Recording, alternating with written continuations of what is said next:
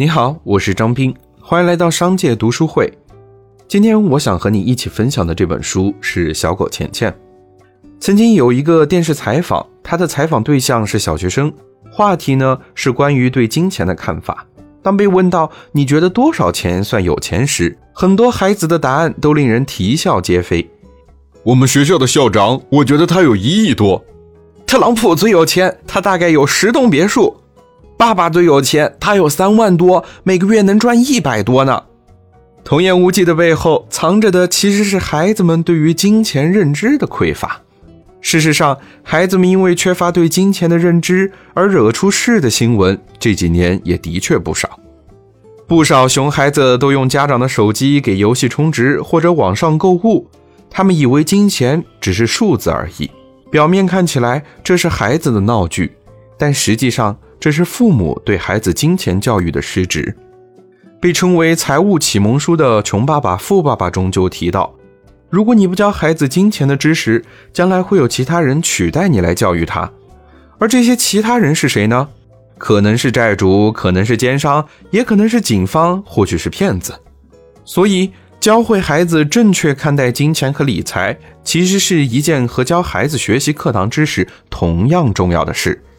作为欧洲最畅销的理财童书，《小狗钱钱》就是这样一本能够帮助孩子了解金钱真相、学习投资理财方法的最佳教材。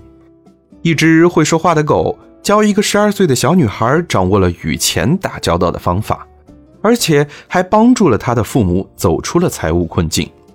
在这个可爱的故事里，有着孩子能听懂也喜欢听的金钱教育，浅显易懂，深受家长和孩子们的喜欢。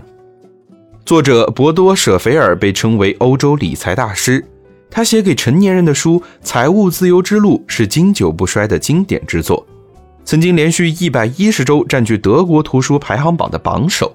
为了让所有人能意识到理财教育的重要性，从孩子抓起，他把自己最核心的思想和方法提炼出来，编成一部童话故事，教孩子们正确认识财富，创造财富。而这就是小狗钱钱。小狗钱钱被誉为富爸爸穷爸爸的童话版，虽然是以小孩子的角度去讲述一些金钱方面的知识，但里面涉及的观念对于成年人来说也是受益匪浅的。尤其是关于人性、自我认识、自我发展等方面的启示，对成年人来说触动也是非常大的。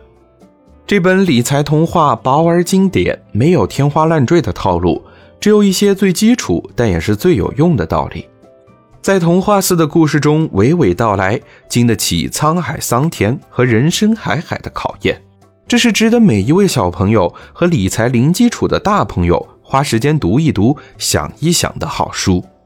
使财富增值几乎是所有人的梦想。然而，和任何梦想一样，实现它意味着冷静的克制、精心的筹划和不懈的努力。从儿童开始培养起理财的观念和习惯。以及与之伴随的克制、果断、实干和进取，无疑会让人终身受益。如果你想收听小狗钱钱的完整内容，欢迎在微信公众号“商界食堂”回复“读书会”，就可以订阅和收听。让我们在一年的时间里共读百本好书。我是张斌，感谢你的聆听，期待下次相见。